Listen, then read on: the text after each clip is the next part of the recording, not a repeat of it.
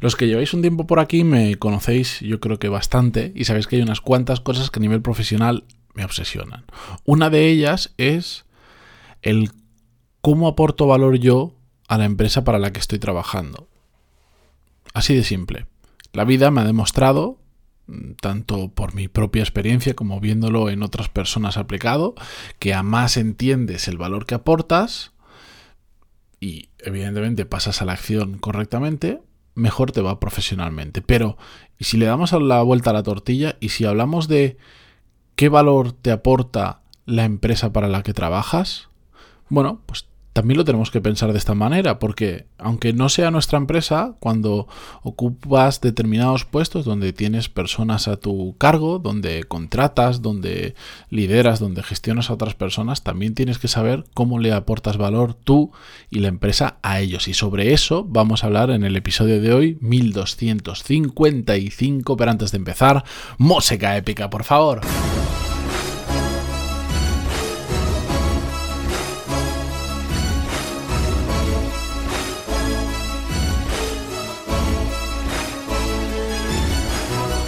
Muy buenos días, ¿qué tal estáis? Yo soy Matías Pantaloni y esto es Desarrollo Profesional, el podcast donde hablamos sobre todas las técnicas, habilidades, estrategias y trucos necesarios para mejorar cada día en nuestro trabajo.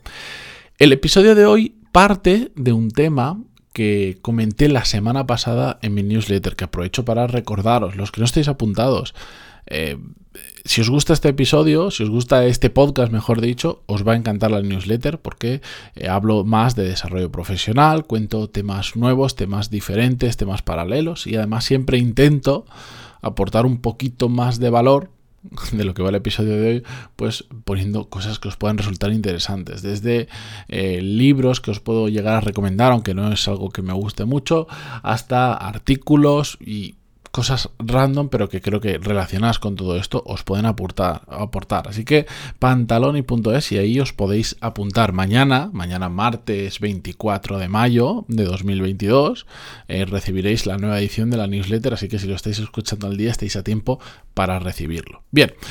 em, vamos con el episodio de hoy. Como os decía, esto partía de la newsletter de la semana pasada, donde estaba hablando sobre justamente este tema en el sentido en, básicamente lo que decía voy a resumirlo para que los que recibís la newsletter no, no, no, no, no volváis a escuchar exactamente lo mismo por supuesto. Básicamente lo que decía es que mm, a pesar de que nos lo intenten mm, poner con un, con un lacito y muy bonito, eh, la realidad es que nosotros trabajamos para ganar dinero. Muy poca gente puede decir que trabaja porque simplemente es su afición, porque le gusta por lo que sea, y la gran mayoría pues trabajamos todavía para ganar dinero. Y por más que nos den un montón de cosas extra, el dinero, que no lo es todo, sí que forma una parte importante de la ecuación de las cosas que esperamos recibir a cambio por el tiempo que estamos dedicándole a una empresa. Es algo que tengo clarísimo, es algo que suele, cuando lo cuento, suele abrir bastante debate, porque ya sabéis, está muy de moda en publicaciones en, LinkedIn y en otros sitios por ahí, eh, pues poner publicaciones súper bonitas, súper románticas, utópicas, como le queráis llamar, donde dice, no, el salario emocional y todas estas cosas, que sí, sí que existe, sí que hay cosas extra que podemos dar, que a la gente le gusta, pero la realidad es que todo eso no sirve de nada, el que... Mm, el horario sea flexible, el que tengas fruta y bebida gratis en la empresa o comida, el que te den ticket restaurante, el que los viernes te dejen salir dos horas antes, es que el que un fin de, un, viernes al mes lo tengas libre, un montón de cosas que se pueden dar y si nos ponemos creativos pueden ser cosas que ni os imagináis que he llegado a escuchar, no sirve de nada si no hay una compensación al menos decente de salario detrás, porque me puedes dar toda la fruta gratis y, todos los tickets restaurante y, y, lo que quieras, incluso un coche de empresa, pero que si estoy mal pagado respecto a la competencia me voy a ir, porque al final lo que necesita la gente para vivir es dinero.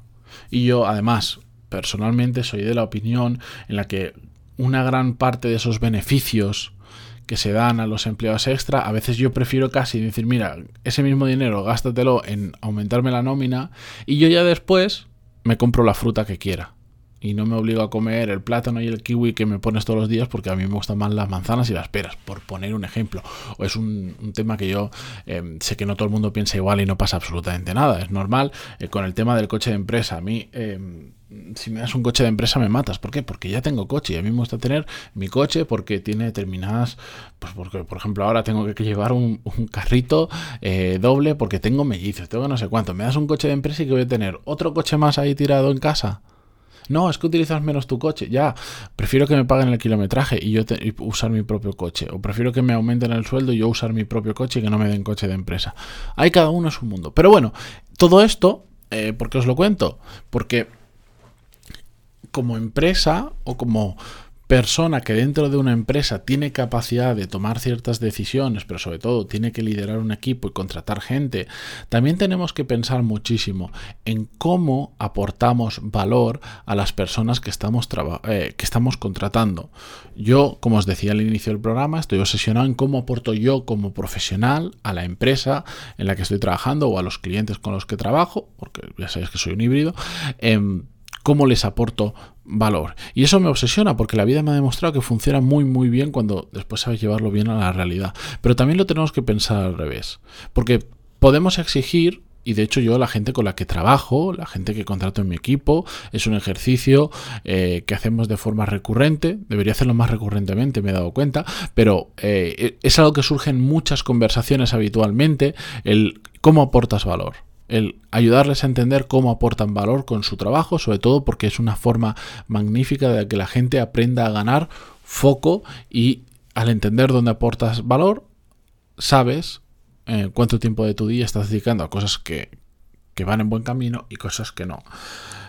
Pero también nosotros tenemos que hacer el ejercicio contrario y de hecho eh, yo con mi equipo, algunos escuchan este podcast, así que ya se los voy adelantando por aquí, aún no se lo he dicho en persona, ya saben que vamos a hacer una sesión eh, la primera semana de junio de todo el equipo junto, porque algunos trabajan en remoto, otros trabajan en otras ciudades, no todos vienen a la oficina siempre. Vamos a hacer una sesión donde vamos a recalcar esto del valor, de cómo aportamos cada uno de nosotros con nuestro trabajo a la empresa valor y voy a hacer también el ejercicio contrario con ellos, de cómo la empresa y cómo yo que gestiono el equipo podemos aportar valor a cada uno de ellos como individuo, como pieza separada y también como equipo. Porque al final es cierto que todo es, un equipo y la empresa como equipo, como, como conjunto puede aportar valor, pero también es muy importante mirar el individuo. Cada persona es un mundo y como yo le puedo aportar un valor a Sergio, que es uno de los que escucha el podcast y desde aquí le envío un saludo, no es lo mismo seguro que como yo se lo puedo aportar a Inés, a Ignacio, a Víctor o a quien sea del equipo. No tiene nada que ver, porque cada uno tenemos nuestras necesidades, nuestros problemas y nuestras historias. En determinado tipo de empresas sé que el compensar o el el aportar valor de forma individual a estas personas es más complicado porque existe una serie de, normas, de burocracia, de reglas que seguir para evitar injusticias, para evitar incluso casos de corrupción entre comillas, dentro de la empresa y para, homogeneizar las reglas para todos, y lo puedo entender perfectamente, cuando te vas haciendo grande, a veces es complicado eh, todo este tipo de cosas, pero hay otro tipo de empresas, como la que yo, en la que yo me encuentro, en la que tengo capacidad, potestad y surge de forma natural que pueda individualizar la respuesta para cada uno. Es decir, pueda entender cómo le puedo aportar valor a Sergio e intentar ayudarle en todo eso y que la solución para Inés o para Víctor o para quien sea sea completamente diferente tengo la capacidad porque la empresa me lo permite, porque no somos tan grandes ni tan burocráticos como para que no lo podamos hacer. Entonces, mi responsabilidad, y esto casi es una reflexión que comparto con vosotros, eh, una reflexión interna que comparto con vosotros, es entender cómo le puedo aportar yo valor a esas personas y hacer todo lo posible para hacerlo. A veces son detalles tan simples como que alguien te pide pues una mañana libre porque tiene que cualquier cosa personal eh, o te pide poder trabajar durante X tiempo desde otro sitio cuando habitualmente va a la oficina o te pide